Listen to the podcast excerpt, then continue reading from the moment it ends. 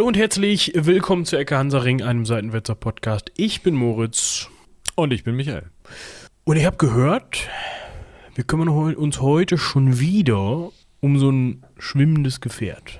Weißt ja, wir hatten ja schon angekündigt, dass es um Schwimmen geht. Hatten wir das schon in der letzten Folge? Wir hatten leicht geteasert, dass es flüssig feucht wird, glaube ich. Hm.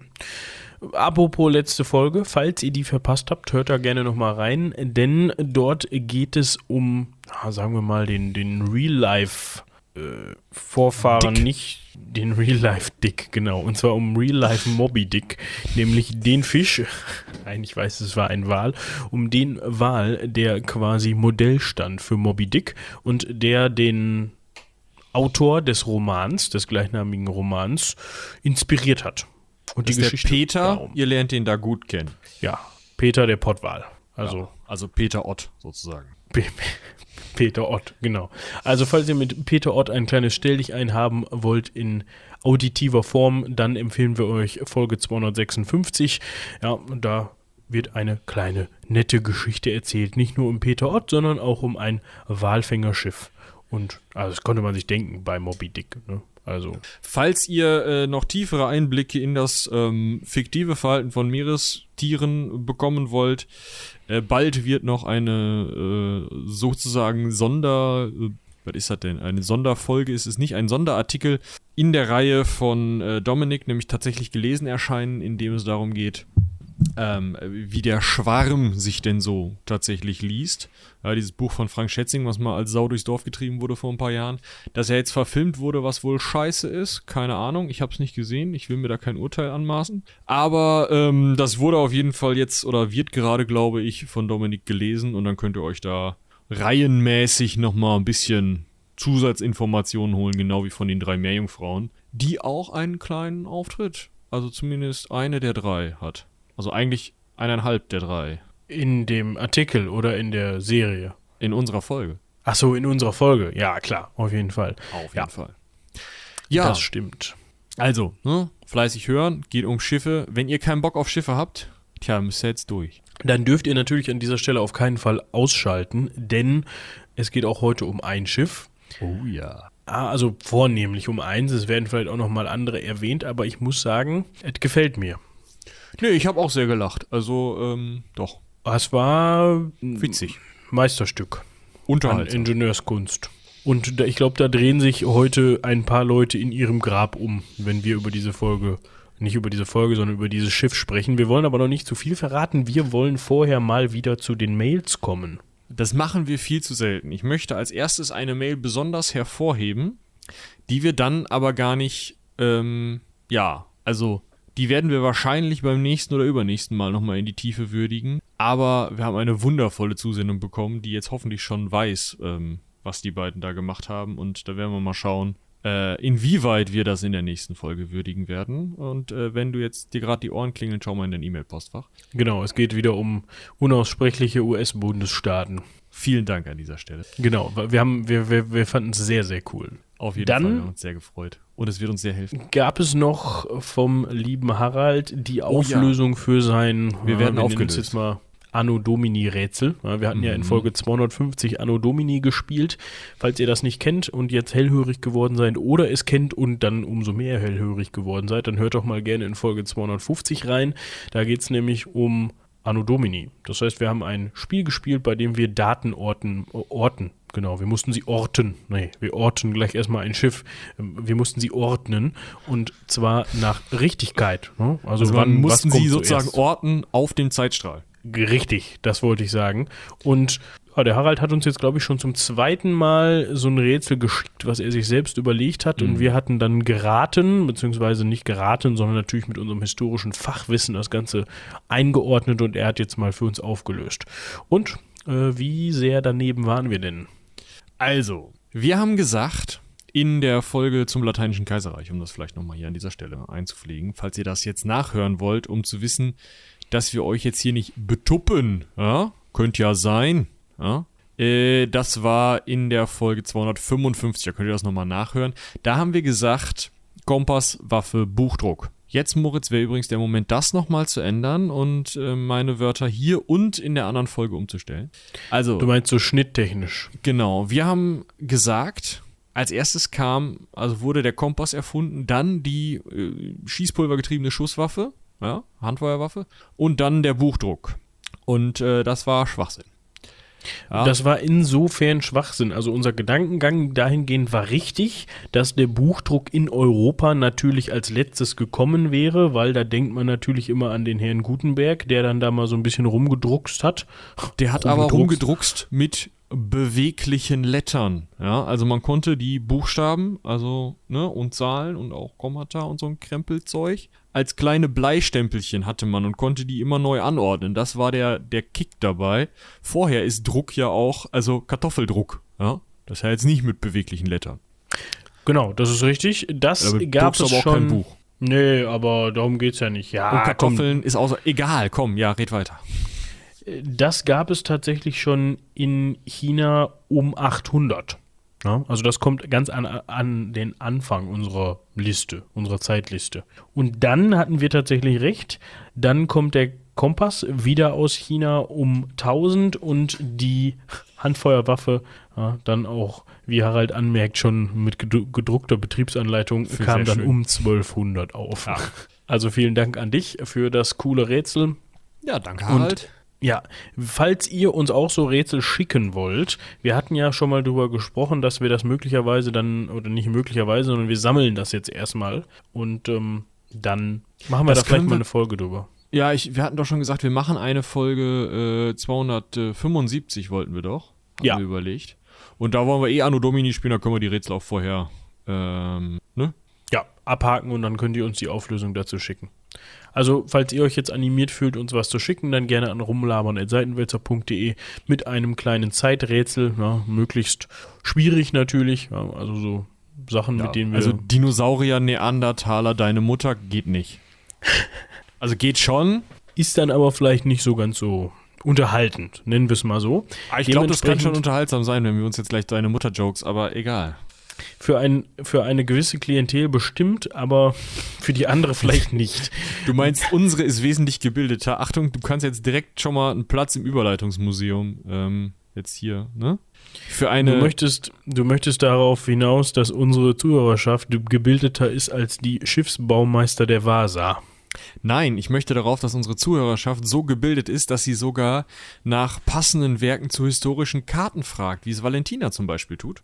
Ah, du bist noch nicht fertig mit den Mails. Hätte ich drauf kommen können. Wer ist denn je fertig mit den Mails? Wir kriegen so viele. Und ich möchte darauf eingehen. Also, ähm, historische Karten. Ich glaube, du hattest sogar mal eine, eine, eine Uni-Veranstaltung zu historischen Karten, oder? Mm, ich hatte beim, äh, können wir hier eigentlich namentlich erwähnen. Ja, den können wir namentlich, wenn ihr Gelegenheit habt, bei dem zu studieren. Bei Herrn Tippach. Thomas in Münster. Doktor Tippach. Ja, der, okay. Mit Titel, bitte. Ja. Okay, ich glaube nicht, dass der da jetzt unbedingt so viel Wert drauf legt. Nein, der weiß einem keinen Kopf ab, das habe ich schon. Genau. so, der heißt immer nur Herr Tippach in, ja, dem, in den Fachkreisen. Ne, historisches Seminar an der WWU, die jetzt ja entschiedenermaßen nicht mehr WWU heißen wird, irgendwann, aber man weiß ja jetzt immer noch nicht wie. Aber ja, wenn ihr da Geschichte studieren wollt, dann. Jetzt noch, bis der in Rente ist. Weil genau. meine Fresse ist das gut. Das, das, das, der kann was. Ne? Ja, kann man aber sonst, wenn man irgendwelche anderen Anliegen hat, studientechnisch auch hingehen. Der genau. kümmert sich dann drum. Ja, der macht nicht nur historische Karten. Derjenige, der da zuständig ist für die Studiumsverwaltung. Top-Typ. Grüße gehen raus. Ich bin mir sicher, dass er das, das nicht hört. Aber nicht zu, aber ja. Oh. Andererseits Valeska, na egal. Ähm, ja, dann der, da hast du auf jeden Fall historische Karten gelernt. So, jetzt wolltest du sagen, was für historische Karten, wo man die, wo, wo du die so findest. Also ich, ich deute das jetzt mal äh, gegen mein Mikrofon mit dem Buch schlagend, was ich gleich noch empfehlen werde, als Karten historischer Gebiete und nicht sowas wie äh, die ähm, Carta Marina von Olaus Magnus, die ich euch natürlich auch gerne nochmal verlinken kann, die aber, weil sie so alt, äh, weil historisch ist, halt offen im Internet stehen. Ne? Also die müsst ihr nicht suchen, die, also was heißt nicht suchen? Also da kann man tatsächlich einfach, ja, ich sag mal, die Wikipedia bemühen. Das geht relativ gut, solange die äh, Leute über 70 Jahre tot sind. Aber Karten, die halt historische Begebenheiten darstellen. Ja? Also zum Beispiel das Heilige Römische Reich Deutsche Nation 1806 oder sowas. Die sind ja interessant. Hast du da eine Empfehlung? Also so direkt habe ich die nicht. Ne? Man kann natürlich immer Glück haben auf Wikipedia, wie du gerade schon gesagt hast. Und oft sind diese Artikel auch zu den, ne? Wikipedia hat ja immer so einen leichten, ist ja so ein bisschen verpönt, aber inzwischen muss man sagen, gerade zu so allgemeinen geschichtlichen Themen sind die Artikel da oft sehr, sehr gut gepflegt. Aber ansonsten muss man seinen Hintern, glaube ich, wirklich mal in Bibliotheken bemühen. Ja, also es gibt, es gibt jetzt keine äh, zumindest keine mir bekannte. Ich bin jetzt aber auch nicht der historische Karteur, ne? Also macht euch da keinen, ne?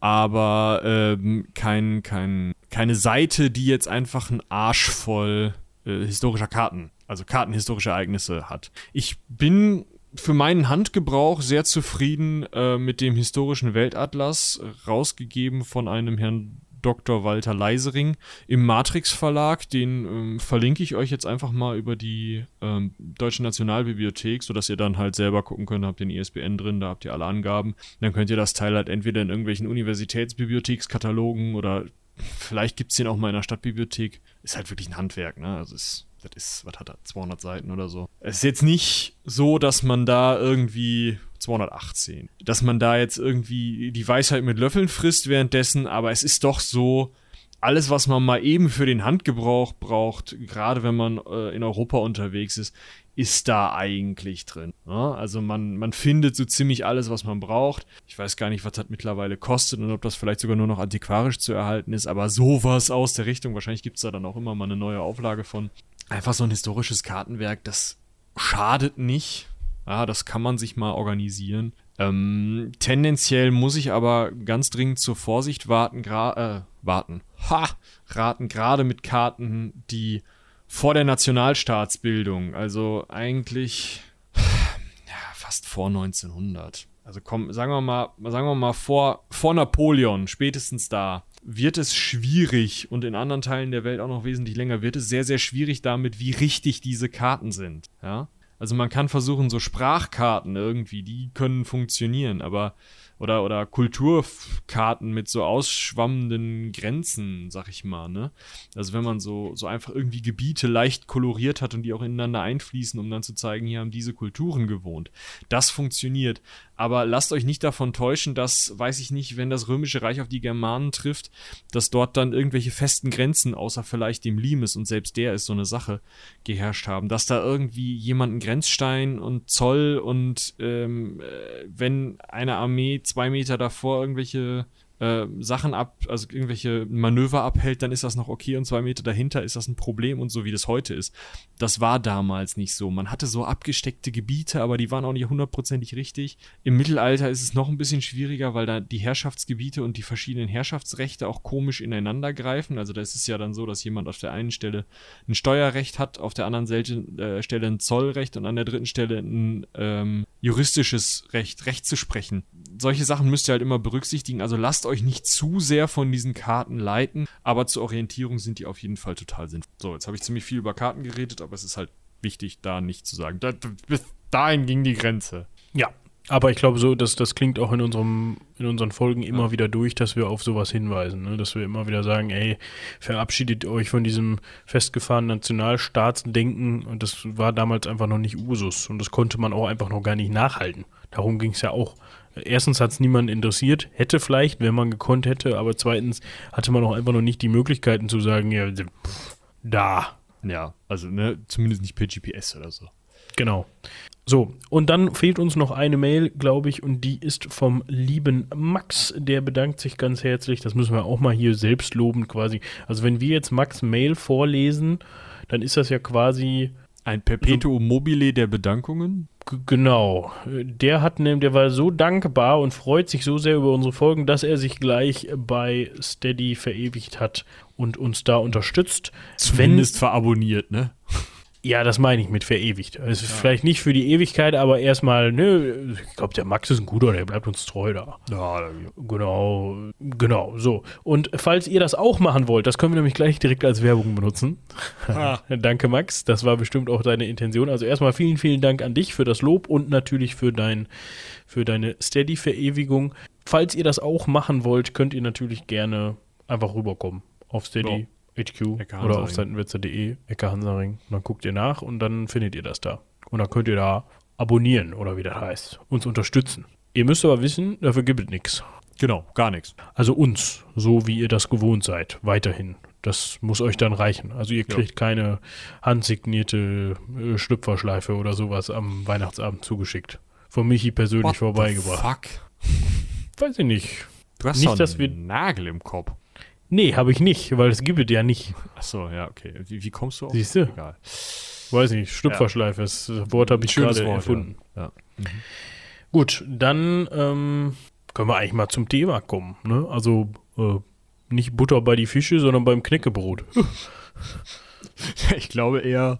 Ah, spoilern wir das jetzt schon? nee, nee, nee, nee. Okay, dann gibt's jetzt ähm, die lange und erfolgreiche Geschichte eines großen Kriegsschiffes der schwedischen königlichen Marine. Ja, und zwar sprechen wir über die Vasa oder historisch auch Vasa mit W, also eigentlich schreibt man das mit V-A-S-A. Also das ist so ein bisschen das Ding. Also es ist benannt nach dem Haus Vasa oder auch Vasa, polnisch. Das ist das schwedische Königshaus von 1521 bis 1654 und von 1587 bis 1668 war es auch das äh, polnische Königshaus und ähm, deren Symbol ist die Ehrengarbe, also das, was man früher gemacht hat, als man noch keine Strohballen machen konnte. Und der Du, äh, dieses Ding ist das auf dem Wappen der Familie und das heißt halt Base im Schwedischen. Und da hat man dann Haus Vasa, also das Haus der Vase draus gemacht. Und das ist halt ein bisschen. äh, Ja, deshalb heißt das Knäckebrot aber auch Vasa, Ja, genau. Weil das rührt von demselben Namen und von demselben Geschlecht her, von derselben Familie. So, dieses Schiff, die Vasa, ne, können wir erstmal grob kategorisieren. Schwedische Gallone, Galeone, Entschuldigung, nicht Gallone. Und ja, zählte während des, jetzt muss man gerade gucken, Stapellauf ist ja dann das, wenn es im Wasser Plöms macht, ne? Genau. zählte zu den größten und am stärksten bewaffneten Kriegsschiffen seiner Zeit. Muss man ja mal so festhalten. Ne? Genau, Das war da- schon für seine Zeit ein ziemlicher Klopper.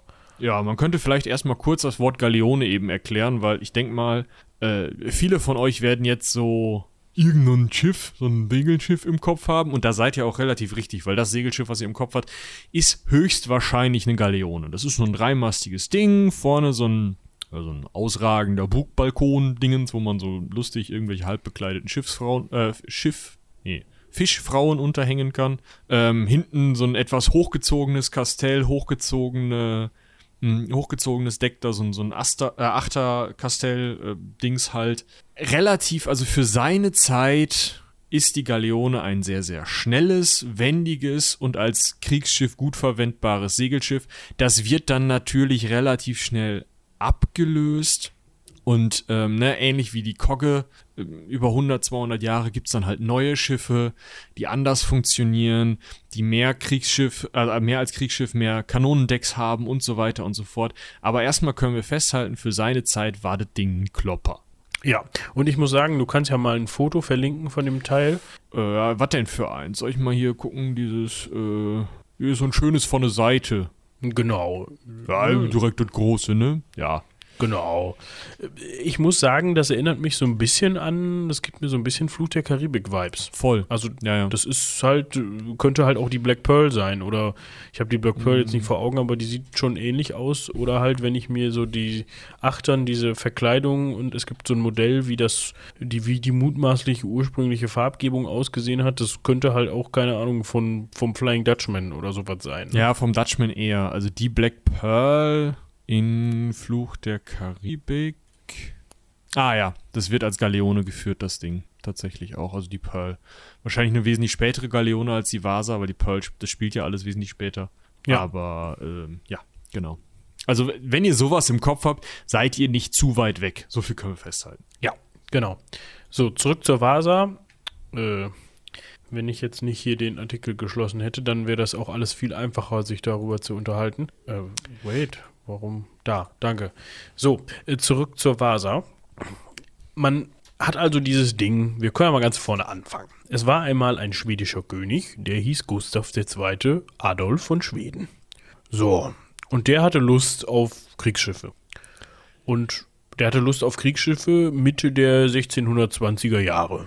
Genau, also wir befinden uns kurz vor nee, wir befinden uns im 30-jährigen Krieg, 18 bis 38, nee, 48, 18 bis 48, Herrgott, Michael. Ähm, Genau. Äh, wir befinden uns mitten im 30-jährigen Krieg und der hat halt gesagt, okay, Schweden ist jetzt, es ist jetzt nicht so, dass, dass Schweden sich jetzt im Nordpolarmeer im 30-jährigen Krieg mit den Russen gestritten hätte oder so, sondern es geht da tatsächlich um die Gebiete in der Ostsee, die ja teilweise deutsch waren und teilweise polnisch, teilweise russisch.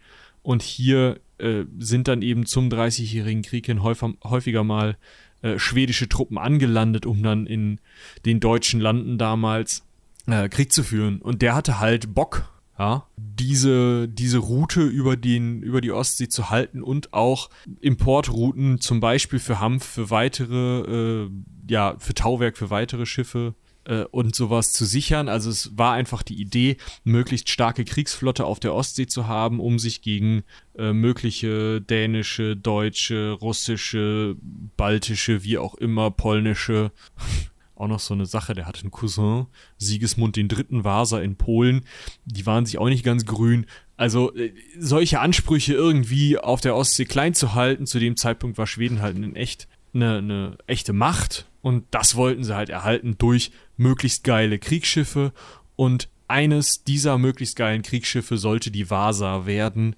Ja, ist eigentlich ähm, eine gute Idee gewesen. Denke. Grundsätzlich ja.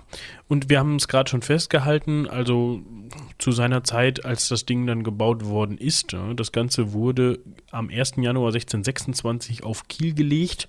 Das heißt, jetzt müssen wir mal eben erklären, was das bedeutet. Und das ist ganz einfach. Das heißt einfach, dass da der Beginn, ja, der Beginn des Baus war, die Kiellegung. Das heißt, dort fängt man an, mit dem Kiel diesen zu bauen, weil man das halt von unten nach oben baut im Dock, weil sonst wird es schwierig. Äh, erst den Mast hinstellen, weiß ich nicht. Kannst du schon machen? wo der drauf steht. Ja. Nämlich den Kiel. So. Und Michi hat gerade schon so ein bisschen erklärt, warum man so ein Ding denn überhaupt haben wollte. Und zum anderen war das Ganze natürlich auch ein Prestigeprojekt. Ne? Also es war das halt, ist halt auch einfach so eine Sache, ne? Wenn du, wenn du, das ist ja immer das Problem, wenn du einer Person die Anführerschaft über einen ganzen Staat erlaubst, dann lässt er sich gerne mal zu Schwanzvergleichen hinreißen. Das wird auch hier nochmal spannend. Und ähm, ja, also die Vasa sollte der größte Schwanz der Schweden werden. Genau. Und dafür hatte man vorgesehen, das Schiff mit 64 Kanonen zu bestücken, beziehungsweise hatte man erst weniger im Sinne, es sind dann aber am Ende 64 Kanonen geworden, da müssen wir dann gleich nochmal drauf zu sprechen kommen. Und das bei einer Gesamtlänge von 61 Metern. Und das ohne Bugspriet, das heißt ohne dieses, ähm, diesen Pinökel, der da vorne bei dem Schiff noch rausragte, der natürlich Teil des Mastwerks ist und der Takelage, der dafür halt benötigt wird und halt ohne die Laterne hinten dran, aber gut, das ist, äh, ja. Und, jetzt müssen wir gerade gucken, einer Breite von 11,3 Metern. So. Ja. Und was ich interessant finde, die Höhe an der am Heckspiegel, das heißt hinten da an der höchsten Stelle 15,2 Meter. Das heißt, von da ins Wasser klatschen ist auch doof. Also wenn man einen Körper machen möchte, lieber von woanders. Ja. Ja, Tiefgang 4,8 Meter, tiefste Stelle. Also alles in allem schon ein Klopper. Wir können das ja einfach mal witzigerweise mit der Black Pearl vergleichen. Die hat nämlich 32 Kanonen geführt. Ja. Also kann man sich schon mal vor Augen halten, wie das funktioniert. Ich bin mir jetzt gerade nicht sicher, haben wir hier irgendwo Daten, wie lang die Black Pearl ist? Ich glaube, da musst du eher so ins ähm 57 Meter. Na guck. 32 Kanonen. Jetzt müssen wir mal gerade gucken, was hatte ich jetzt hier gerade gesagt? Äh, 61 Meter hatte die Vasa. Also, und die doppelte Anzahl an Kanonen. So, das ist natürlich machbar. Also, wie macht man das? Man baut so viele Kanonendecks rein, wie geht, ne? wenn man die doppelte Anzahl an Kanonen hat. Ja, da müssen, wir, da müssen wir gleich nochmal ganz genau drüber sprechen, glaube ich. Genau. Man hat auf jeden Fall angefangen. Ne? Es gab vorher schon ein anderes großes Schiff, das hieß Tre Kronor. Das war die drei Kronen. Und so hat man dann eben 1625 angefangen, 1000 Eichen dafür zu fällen. Und das muss ganz witzig ausgesehen haben, denn die schwedischen Zimmerleute sind mit Schablonen der Schiffsteile durch die schwedischen Wälder gelaufen und haben die mal an so Bäume dran gehalten und sich überlegt, ja, reicht das? Kriegen wir da wohl hier so, ein, so eine Planke raus oder nehmen wir die nicht? Und ja, so hat man dann in den Wäldern des Södermannlands angefangen, die Bäume zu fällen und die zur Halbinsel Blasiholmen zu bringen. Das ist der heutige Stockholmer Stadtteil Normalm, falls den mal jemand besucht hat und kennt. Ich glaube, Dominik fliegen gerade zwei, drei Drähte aus der Mütze, wenn er uns du, das Verbrechen äh, hört, aber bitte. Du, wir sind der schwedischen Sprache in keiner Weise mächtig. Dementsprechend sprechen wir das so aus, wie wir das mit unseren deutschen Zungen machen würden. Ja, äh, ich würde auch sagen, wir machen das weiterhin so, auch bei niederländischsprachigen Dingen, denn verantwortlich für die ganze Sache, also das heißt Dingen, Personen in dem Fall, verantwortlich für die ganze Sache, also auch für die Schablonen, ja, mit den tausend Eichen da und so, war Henrik Hübertsson beziehungsweise im äh, niederländischen Hubertszon mit zwei O, äh, der ja sich, also der hatte den Plan für die Vasa. So viel kann man sagen. Ja, er hatte auch die Schablönchen gemacht. Aber es war jetzt nicht so, dass man hingegangen wäre und gesagt hätte, so, wir setzen uns jetzt erstmal in Ruhe hin, ja, Zirkelchen, Lineal, dies, das malen das Ding erstmal auf. Von da aus gucken wir uns das mal an. Ja, passt das alles von den Proportionen her und so? Mhm, okay. Dann machen wir jetzt mal Schablönchen und dann gehen wir in den Wald. Sondern der hatte, ähm, ja, der wusste aus seiner Ausbildung so, wenn der Kiel so lang ist, muss der Mast so hoch sein. Ja. Und wenn das so breit ist, ja, das Schiff, dann muss, darf die Wand so hoch sein. Wenn aber das nicht passt, also der wusste halt so, Länge über alles, steht, äh, ist zwei Teile lang, dann ist der Mast vier Teile lang oder so. Ne? Dass du halt so eine, solche, solche, ja, Verhältnisse von, von Längen und sowas hattest. Das und das braucht dann den und den Krümmungsgrad oder so. Solche Sachen wusste der, aber der hatte kein, keine Blaupause, wie man sich die heute vorstellt. Und er wusste halt auch, okay, die Vasa, wenn ich mir das jetzt so überlege, die wird ein Kanonendeck haben. Das war ihm auch klar von Anfang an und deswegen hat er diese ganzen Proportionen halt so gemacht, okay, wenn ich ein Deck habe, dann muss mein Kiel so und so lang sein oder so. Keine Ahnung. Ne? Wie das zusammenhängt, kann ich euch nicht sagen, aber diese, dieser Gedankengang ist wichtig, dass er halt nicht mit einem Plan und einer Statik, wie man das heute vielleicht machen würde, gerechnet hat. Ja, das ist jetzt gar nicht so tragisch in dem Sinne, ne? sondern Schiffe wurden zu der, Zeit, zu der, Zeit, einfach so gebaut. Das ist jetzt nicht so, dass man sagt, oh, pff, was ein Vollidiot. Nö, der mhm. war halt anerkannter Schiffsbaumeister und hatte diese Sachen im Kopf und wusste das und hat dann dementsprechend halt das Teil gebaut.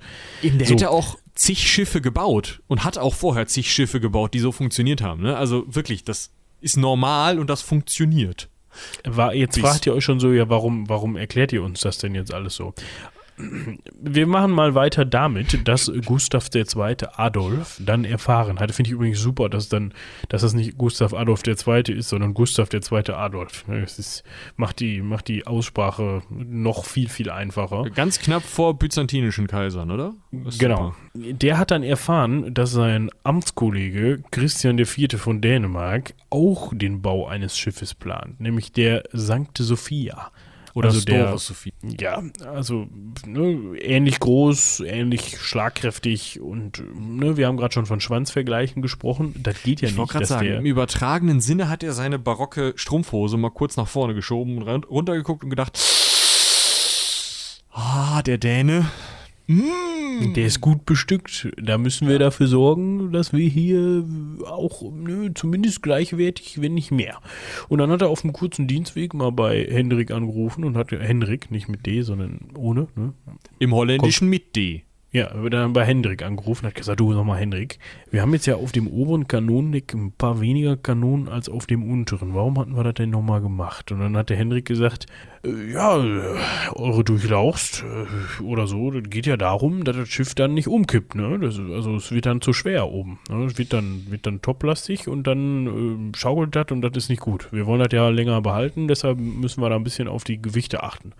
Und dann hat der, der Gustav, der zweite Adolf, gesagt, du, ich habe dir jetzt überhaupt nicht zugehört. Ich finde das aber ganz toll, wenn du aufs obere Kanonendeck genauso viele Kanonen machst wie, wie aufs untere. Und dann hat der Hendrik einmal unglaublich geguckt und hat gesagt, ähm, ähm, ähm, ich hatte gerade, kriegen wir hin, Hendrik, oder? Ja, kriegen wir hin. so, so muss Problem, es abgelaufen sein. So wird es abgelaufen sein. Wir wissen es natürlich nicht. Ne? Also die, also es ist niemand hat daneben gesessen und dieses Telefongespräch mitstenografiert. Aber wir können eigentlich davon ausgehen, dass es exakt so abgelaufen ist. Das Problem ist jetzt natürlich, Henrik hatte vorher mit einem einzelnen Kanonendeck gerechnet. Ja, das heißt, dass, dass es gab ein Kanonendeck und ein Deck darüber war so, da kann man vielleicht mal drei Kanonen hinstellen, aber nicht 87. So, oder 48 oder 24, sondern so drei. Ja, und dann sagt der Henrik, ja gut, dann machen wir das jetzt aber einfach. Und dann hat er seine Maße genommen und hat sich überlegt, ja, wenn ich das jetzt von Grund auf neu mache, dann kommt der Gustav der Zweite da und äh, wäscht mir den Kopf. Das dauert auch alles zu lange. Komm, wir, wir klatschen das einfach drüber. Gib mir mal die Stichsäge, wir sägen dann nochmal so ein paar Kanonenluken aus, mal ein paar Scharniere dran und dann soll er wohl funktionieren. So. ja, dann hat er das gemacht. Ja, und das hat auch fürs Erste geklappt. Ja, man muss noch dazu erklären, dass die Lagestabilität des Schiffes, also ne, Lagestabilität, was das ist, kann man sich vorstellen, dass das Schiff natürlich gut im Wasser liegt und nicht umkippt.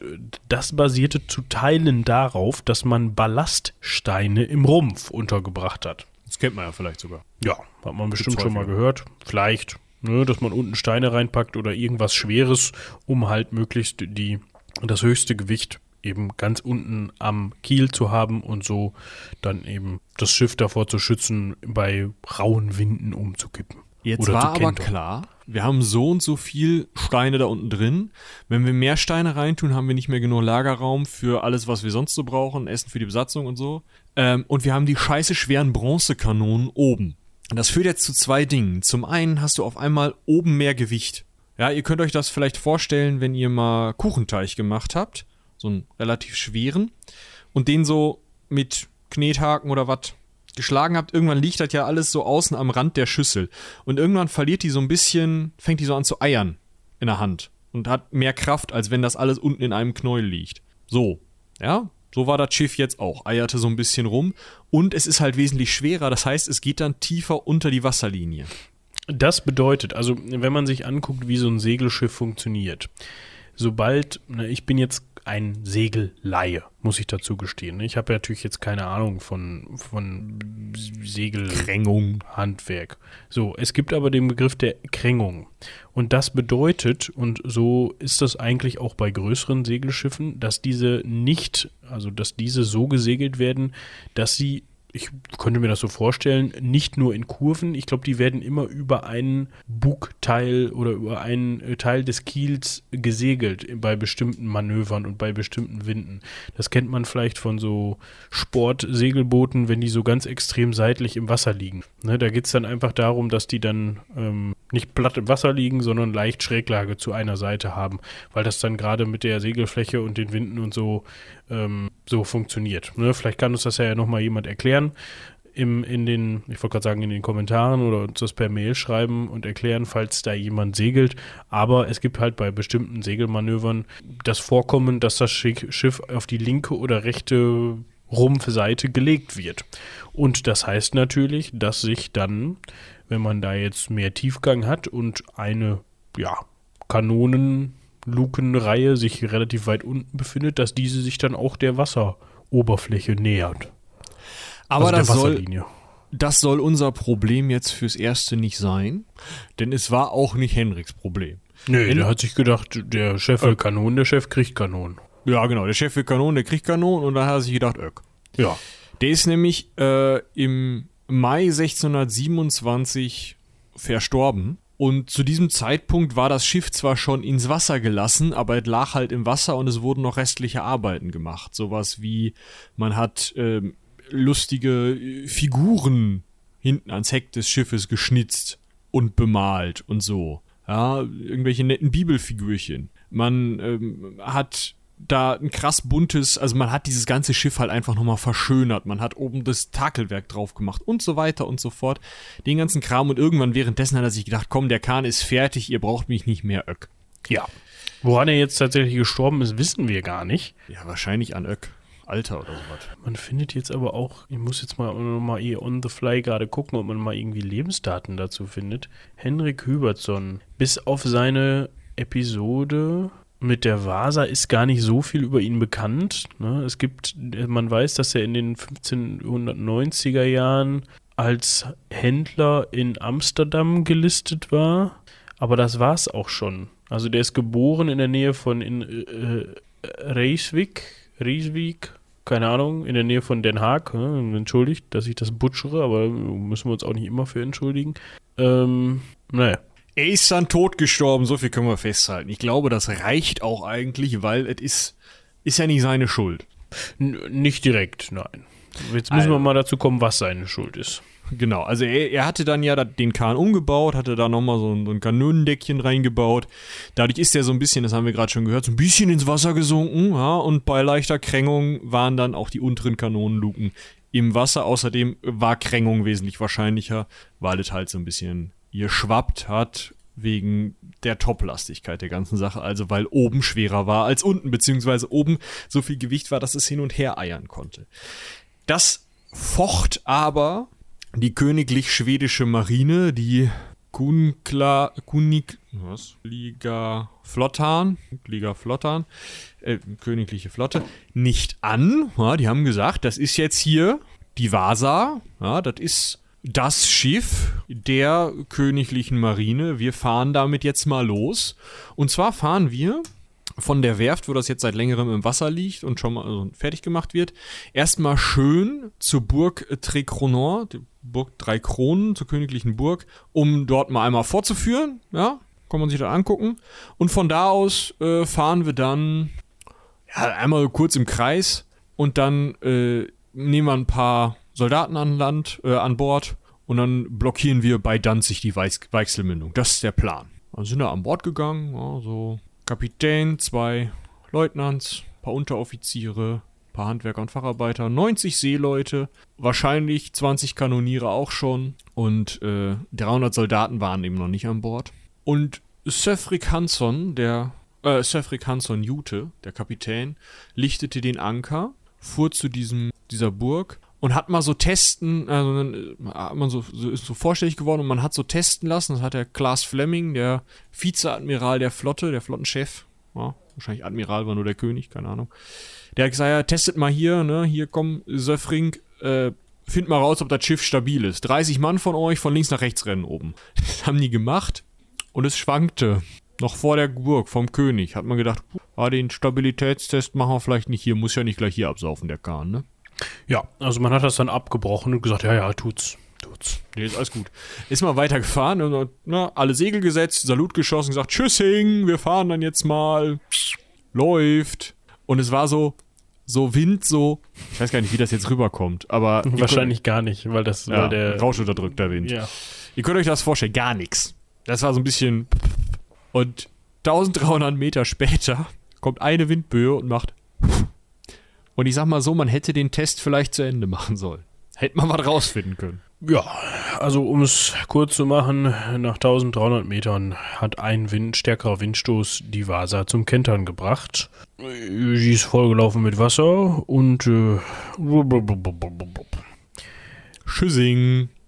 das heißt, die Jungfernfahrt hat ganze 20 Minuten gedauert und man ist, wie Immerhin. Michi gerade schon sagte, 1300 Meter weit gekommen und es sind auch nur 30 bis 50 Mann Besatzung gestorben. Man kann auch sagen, der Däne hat den Schwanzvergleich gewonnen. Ja, das Problem ist, soweit ich das, wenn ich das richtig im Kopf habe, jetzt muss ich hier gerade noch mal gucken, hat es dieses dänische Schiff nie gegeben. Also Ach, das waren halt nur so, ja, ne, machen wir vielleicht mal oder so. Also es gibt, es gab kein dänisches Schiff mit diesem Namen. Ich glaube, das war einfach nur so, nee, das war einfach nur so ein Gerücht. Und man ist sich auch gar nicht sicher, ob das jetzt stimmt oder nicht. Ne? Also das ist so eine, ist so eine Geschichte. Einer bekannten Geschichte zufolge. Ja, halten wir fest. Schiff gebaut, König ruft an, hör mal zu, mach mal ein zweites Kanonendeck. Schiffsmeister Jau, dann Öck. Schiff fährt los. Gluck, gluck, gluck. Das ist jetzt erstmal eine unselige Verkettung von Ereignissen und man könnte auf die Idee kommen, da doch mal nachzuforschen, wer denn da jetzt schuld ist. Ja, im Jahre 1628 war es durchaus noch gute Sitte, jemanden zu teeren und zu federn für so einen Stand. Wollte man auch wissen, wen. Ja, das heißt, man wollte zumindest da irgendwie einen, sagen wir mal, äh, einen Sündenbock für das ganze Ding haben, weil das war natürlich auch hochgradig peinlich. Nicht nur, dass da enorme Hochgradig Ressourcen verschwendet worden sind, sondern das war natürlich auch, wie gesagt, der, der schwedische Schwanzvergleich. Ne? Äh, Und dementsprechend ist das natürlich nicht so toll, wenn das, wenn, wenn das Ganze dann nach 1300 Metern einfach auf den Grund der schwedischen, der, der Stockholmer des Stockholmer Hafenbeckens sinkt. Äh, Was man noch dazu sagen muss, das war jetzt nicht so, dass das Ding einfach weg war. Also es Ist jetzt ja auch scheiße, gewesen- ne? Ja, es ist nicht so, dass das da 100 Meter tief war und die Vasa sich gesagt hat, Tschüssing, ciao, sondern das Wasser war zu dem Zeitpunkt oder ist da an der Stelle so niedrig, dass die Masten noch aus dem Wasser geguckt haben. Ich wollte gerade sagen, das, also das Wasser war unter 52,2 Meter tief. Ja, weil der Flaggenkopf des Großmastes äh, ging noch raus.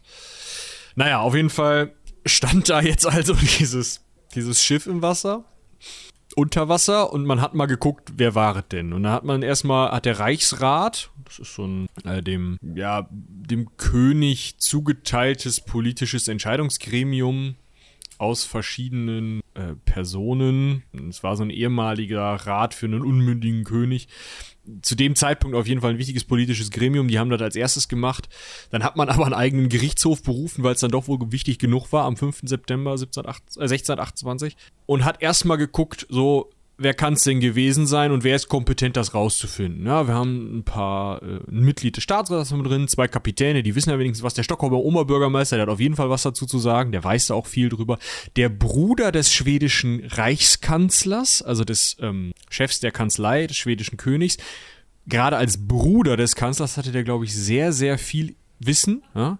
Dann zwei ähm, weitere Adlige, von denen man nicht genau weiß, wer es war und ein Unternehmer, von dem man auch nicht so genau weiß, äh, was es war. Es gab insgesamt 16 Mitglieder und der Vor den Vorsitz hatte Reichsadmiral Karl Carlsson Güllenheim. Ja, sicherlich. Sicherlich, genau. Die haben jetzt sich mal so ein paar Leute vorgeladen, um einfach mal rauszufinden, wer ist denn schuld. Ja, erste, erste Idee, Söffring Hansson, der Kapitän. Der wird's gewesen sein. Zweite Idee, Generalfeldzeugmeister Erik Jönsson. Der kann es auch gewesen sein, der war immerhin zuständig für ähm, Beschaffung und so was.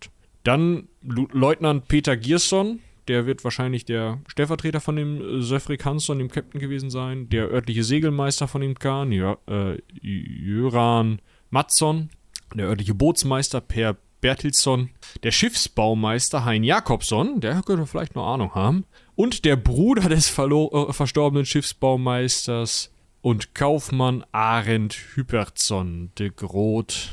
Also man hat den Bruder von dem Typen, der angerufen wurde und gesagt gekriegt hat, hör mal zu, machen wir noch ein Kanonendeck. Den hat man einfach mal auch ganz unverbindlich zu diesem Prozess eingeladen, um einfach mal zu fragen, hör mal zu, du bist zwar Kaufmann in Amsterdam, du hast keine Ahnung, aber hat dein Bruder Scheiße gebaut? Ja. Wie man dann festgestellt hat, ist man dann auf das schmale Brett gekommen. Es ist total unwahrscheinlich, dass das Schiff wohl doch ein bisschen toplastig war und weil er dafür nicht breit genug war, könnte das damit zu tun haben, dass es untergegangen ist. Wer ist schuld? Äh, das lässt sich jetzt so im Nachhinein nicht mehr feststellen, weil der Konstrukteur ist ja verstorben leider. Ich würde sagen, wir belassen das einfach. Es ist einfach, ist passiert, können wir nichts machen. Blöd. Vergessen wir mal ganz schnell. Ja, man hat das dann vergessen. Bis auf, dass da ja noch diese Masten aus dem Hafenbecken guckt. Ich gehe kaputt. Ja, was ich an der Stelle kurz eben einwerfen möchte, ist der Begriff des Vasa-Syndroms. Der wird nämlich auf dieses Unglück zurückgeführt. Der beschreibt nämlich ein Kommunikationsproblem sowohl im Management- und Marketingkreisen als auch in der Führung. Ja, also jetzt wisst ihr auch, was da los ist, ne? Beim, beim, beim Management und Marketing. Falls ihr in entsprechenden Firmen arbeitet, könnt ihr ja mal da in euer Marketing oder in euer Management gehen und sagen, sag mal Leute, haben wir alle hier Vasa? Habt ihr schon mal vom Vasa-Syndrom gehört? Nein, tut das nicht, wenn ihr euren Job behalten wollt. Oder ich weiß nicht, vielleicht habt ihr. Gut, äh, so, wie Michi gerade sagte, jetzt haben wir da ja noch dieses Ding liegen. Und im besten Fall grüßt uns das täglich mit seinen aus dem Wasser ragenden Masten. Hallo. Und es ist natürlich auch scheiße, wenn da Masten aus dem Wasser ragen und dann kommen da zwei Handelsschiffe und das eine hat halt irgendwie, weiß ich nicht, der Captain ist besoffen oder so, oder der, der Bootsmannsmart, der da das Ruder in der Hand hat und knack fährt er gegen die Masten und dann geht da eine Ladung feinster Stockfisch unter. Muss ja auch nicht sein. Das muss nicht sein. Dementsprechend hat man auch gleich schon nach dem Untergang versucht, das Schiff zu bergen, also im Ganzen zu heben. Da kam ein Engländer namens Jan Bulmer zum Einsatz. Der hat dann da die Bergungslizenz in Schweden bekommen. Und trotz der Unterstützung der schwedischen Flotte hat er das nicht hingekriegt. Also ist halt auch ein ganz schöner Kahn, der vollgelaufen ist mit Wasser. Da muss man auch erstmal irgendwie was tun. Ne? Ja, also sie haben da, zu dem Zeitpunkt wäre ja vielleicht das noch möglich gewesen, ne, war noch nicht so ran, äh, angegammelt. Äh, okay, ja, kann man versuchen. Es gab dann zehn Jahre lang Versuche, das zu bergen, hat alles nicht geklappt. Zehn Jahre Ruhe, dann Alexander Forbes, ein neuer Mensch, der dachte, er könne das heben, zwölfjährige Lizenz zu bergen bekommen, hat auch irgendwie nicht richtig äh, geklappt.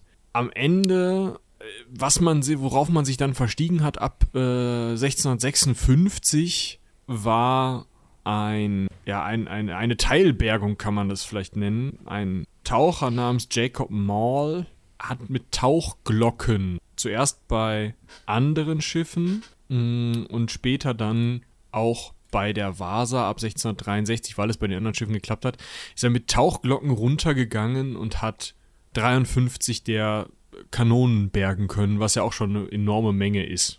Ja. Wir können ja nochmal eben auf das Prinzip der Tauchglocke eingehen. Das finde ich nämlich ganz spannend und ziemlich Voll. spooky zur selben Zeit. Das Prinzip selbst ist tatsächlich schon relativ alt und auch recht einfach zu, nachzuvollziehen. Sagen wir mal, ihr nehmt euch jetzt ein Wäschefass, ja, ohne Löcher, und hopst damit ins Wasser. So, und dann dreht ihr das auf den Kopf. Ne, das heißt mit der Öffnung nach unten. Und dann steckt ihr euren Kopf da rein und dann taucht ihr damit unter. Man kennt diese legendäre Szene, wir sind wieder bei Fluch der Karibik, wo Captain ja, Jack Sparrow und Will Turner mit dem umgedrehten Ruderboot dann über den Grund des Meeres laufen. Prinzipiell funktioniert das. Es bildet sich dann dort eine Luftblase. Was man natürlich machen muss, ist dieses Behältnis was man da verwendet, so weit zu beschweren, dass das auch unten bleibt. Also ich wage zu bezweifeln, dass diese beiden Menschen, also Jack und Will, genug Kraft und Gewicht hatten, um dieses recht große Ruderboot, den Auftrieb des, dieses recht großen Ruderbootes aus Holz bestehend zu halten auf dem Meeresgrund. Ne? Aber wenn man sich mal Bilder von historischen Tauchglocken anguckte, dann funktioniert das eben so, dass sie dann oft mit Gewichten aus Stein ja. oder Metall oder sowas beschwert waren. Und oft waren die Taucherglocken auch aus Metall, damit sie schon ja. schwerer sind, ne? Genau, dass die selbst halt keinen Auftrieb haben, nicht wie Holz. ähm, ja. Was halt, wofür das halt tatsächlich schon genutzt worden ist, war für Perlentaucher zum Beispiel, ne, die dadurch halt dann entweder, also die dann mit der Glocke runtergetaucht sind und so dann ihren Tauchgang von zwei Minuten auf sogar teilweise bis zu einer Viertelstunde verlängern konnten. Der Nachteil an den Dingern ist halt, es ist halt, du hast da zwar eine Luftblase drin, aber wenn du da halt immer wieder rein und raus atmest, das ist halt ein sehr kleiner Raum, dann verbrauchst du halt die Atemluft, beziehungsweise verunreinigt sie so, dass du irgendwann nur noch äh, Kohlendioxid da drin hast. Genau. Und dann funktioniert das halt nicht mehr so geil, um davon zu leben. Ja, 1665 ist man allerdings noch mit genau solchen Tauchglocken darunter gegangen. Also ohne ähm, zusätzliche äußere Luftzufuhr. Das ist wahrscheinlich das, worauf ihr jetzt als erstes gekommen seid. Ey, mach einen Schlauch dran. Da ist unter anderem, fand ich ganz spannend, auch Edmund Halley, der Typ, nachdem der Halley, äh, Halley'sche Komet oder Halley'sche Komet benannt ist. Den kennt man vielleicht. Der Typ, äh, der ist als einer der ersten oder der hat sich als einer der ersten so eine Tauchglocke mit äh, Schlauch patentieren lassen. Und das hat tatsächlich funktioniert. Der war anderthalb Stunden in 15 Meter Tiefe unter Wasser. Also das konnte man ab 1691. Wir sind jetzt aber 1665, als diese 53 Kanonen geborgen werden. Also das hat man noch ohne solch eine Tauchglocke gemacht. Aber trotzdem ist es natürlich eine Sache, wenn man statt von oben die Luft anhalten zu müssen, runterzutauchen, eigen, mit eigener Kraft richtig runterzutauchen, äh, und dann eben aus der, also und dann die Kanone zu greifen und irgendwie hochzuholen, wenn man halt die Möglichkeit hat, eine Tauchglocke runterzulassen, dort rauszutauchen zur äh, Kanone hin, die irgendwie an einem Seil festzumachen oder so, was man vielleicht dabei hat, zurück in die Tauchglocke, die Kanone wird hochgezogen und man geht dann irgendwie an die nächste Kanone. Ja, und immer wieder. Das macht man dann vielleicht zweimal, dann hat man da seine Viertelstunde veratmet, aber man hat auf jeden Fall wesentlich mehr Chancen, sowas zu machen und zu überleben, als wenn man da runtertaucht von alleine. Ja, Und diese Kanonen haben natürlich einen enormen Wert. Deshalb hat man das halt gemacht. Ne? Und zum anderen hat man dann eben nicht nur das gefunden, sondern anscheinend auch äh, Bargeld. Einfach in diversen Formen, die dann da immer noch, die dann Man an Bord halt des Schiffes Wrack. waren. Man hat halt das Wrack durchsucht einfach, ne? Genau. Und äh, ja, als man dann 1683 äh, das letzte Rohr gehoben hatte, hat man den Kahn auch vergessen. Man hat im Ta- Zuge dieser Bergung der Rohre halt auch die Masten abgesägt und gesagt, komm, passt schon. Äh, brauchen wir nicht mehr. Und der Rest lag so tief, dass es für die Schifffahrt egal war. Und hat man den Kahn ab, ich sag mal, 1700 einfach vergessen. Ja, genau. Man hat den vergessen. Er ist dann aber von einem Meeres, äh, Meeresarchäologen in den fünf, 1950er Jahren, äh, ein Mann namens Anders Franzen, wiedergefunden worden. Ja, also Der ist tatsächlich ich total krasse übrigens, Aktion, wie man das macht. An der Stelle für die ein oder anderen Nebengeräusche. Jetzt hat hier gerade noch jemand angefangen zu bohren. Ich glaube, ähm, Leute mit Bohrmaschinen, die wittern, wenn irgendwo Audioaufnahmen stattfinden. Ja, das Dann kriegen die so ein Zucken und denken direkt, oh komm, muss mal die Hilti, mal die Hilti rausholen hier. Ich weiß nicht, wie viel man davon mitbekommt gerade. Ja, auf jeden Fall Andreas Franzen, äh, der hatte Bock, die Vasa zu finden und ist tatsächlich mit einem Lot, also mit einem Faden und einem ziemlich schweren Ende, wo ein kleiner Bohrer dran war, ist der äh, durch das, die Stockholmer Bucht geeiert und hat halt überall das Ding runtergelassen und da, wo er dann Holz gefunden hat, das war am 25. August 1956, hat er 1951 damit angefangen. Der hat fünf Jahre rumgelotet und da, wo er dann ähm, auf jeden Fall Holz wieder hochgeholt hat, nachdem er da gelotet hat, da hatte er gesehen, ah, alles klar, da ist Holz, da schicke ich mal einen Taucher hin, dann ist Edwin Felting runter, äh, per Edwin Felting, hat geguckt, ja, ist die Vasa. Das ging nur, dass die 300 Jahre da unten liegen geblieben ist, ohne irgendwelche Probleme, weil der Schiffsbohrwurm, der sonst Holz ziemlich schnell zersetzt, in der äh, Stockholmer Bucht nicht vorkommt, weil die zu süßwasserreich ist. Also das Wasser ist zu süß, der ähm, geringe Salzgehalt erlaubt es diesem Bohrwurm nicht zu überleben. Dadurch erlaubt er es, ja, Holzwracks zu überleben, was der Vasa auch entgegengespielt hat. Und ja, dann ist man hingegangen und hat mal geguckt, ob man den Kahn nicht hochkriegen kann, ne? Das ist richtig. Jetzt stellt ihr euch vor, boah, das Ding liegt ja jetzt seit 300 Jahren. Wie bekommt man denn jetzt so ein Ungetüm an die Wasseroberfläche, auch wenn das gar nicht so tief liegt in dem Fall? Ja, die Tiefe Und- ist ja egal.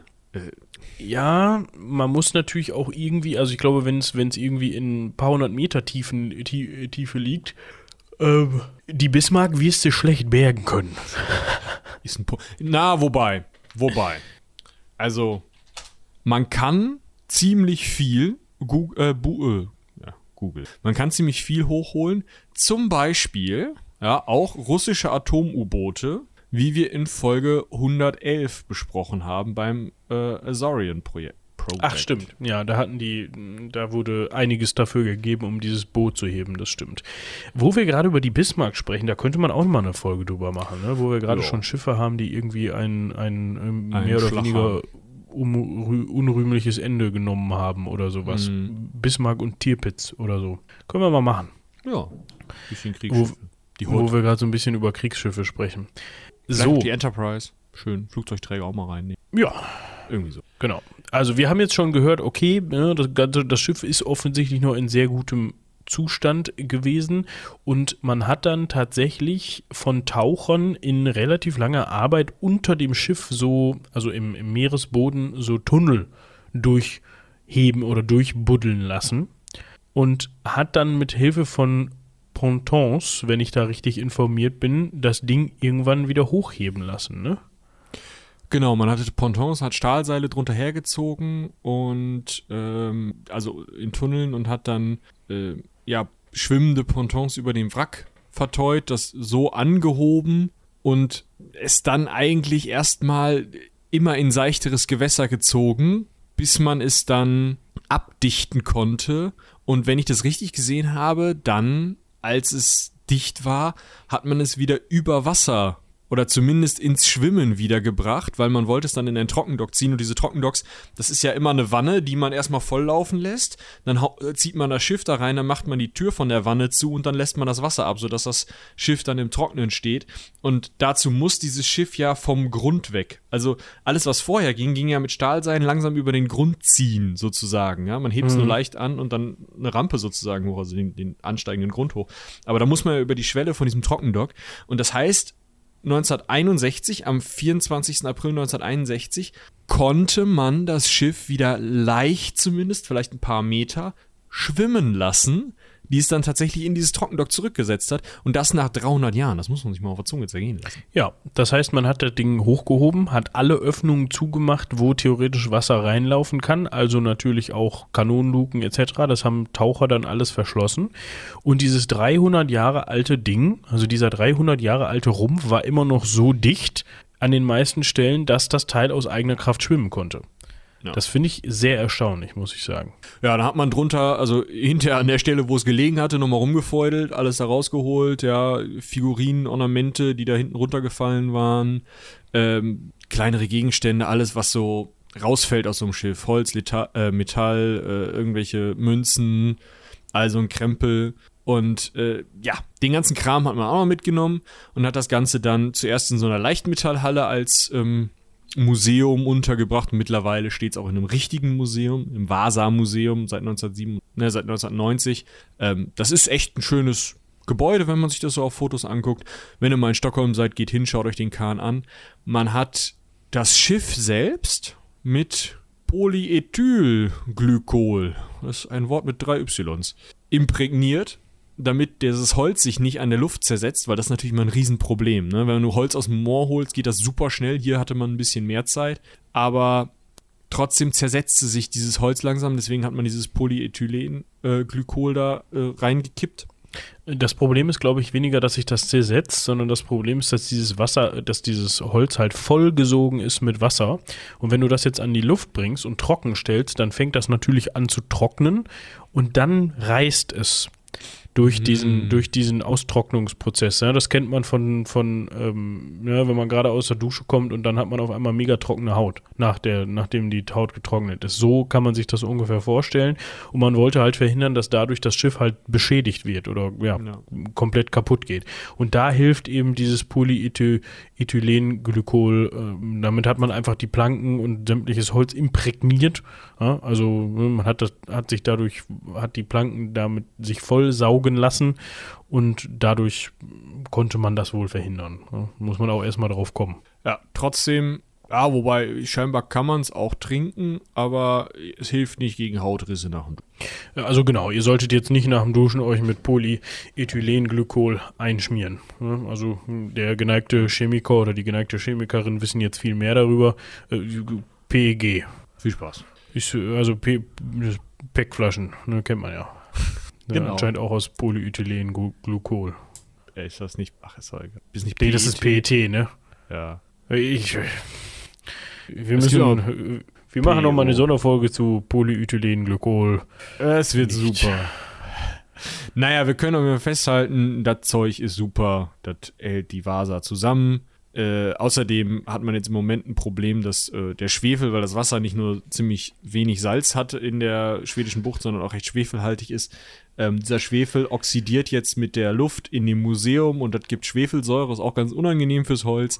Aber da ist man jetzt dran mit ähm, ja, neuen chemischen Mitteln, die man nochmal aufs Holz aufbringt und äh, einer verbesserten Klimaanlage, die so ein bisschen diese Oxidation äh, verhindert. Ja, also man geht davon aus, dass jetzt der Kahn auf jeden Fall noch ein paar Jahrzehnte da in dem Museum steht, eher noch länger. Ja, das heißt, falls ihr euch die Vasa anschauen wollt, dann könnt ihr das im sogenannten Vasa-Museum machen. Das ist in Stockholm, in Schweden, ne? kann man sich denken. Also da, wo das Schiff auch entstanden ist und dann, man hat das dann nicht noch hunderte Kilometer weit irgendwo anders hingebracht, sondern dann gleich an Ort und Stelle. Ich verlinke euch mal die Seite, ne? Genau. Wieder ausgestellt. Genau. Ich, soweit ich weiß, kann man da leider nicht rein. Man nee. kann aber drumrum laufen. Ja.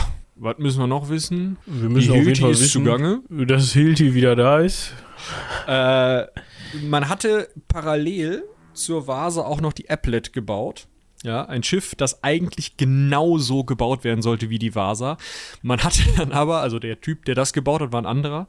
Der hatte sich da angeguckt, was mit der Vasa passiert ist und hat gesagt, "Ah, das machen wir anders.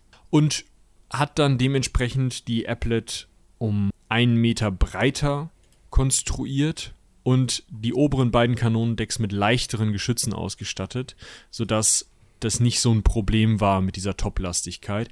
Und der Kahn hat tatsächlich äh, ab 1630, ähm, düpp, düpp, düpp, ja, knapp 30 Jahre lang äh, in der schwedischen Marine als äh, Flaggschiff gedient. Also gutes Ding.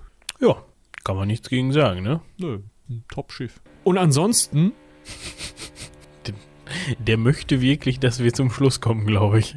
ja, ich möchte noch eine Eilmeldung verlesen.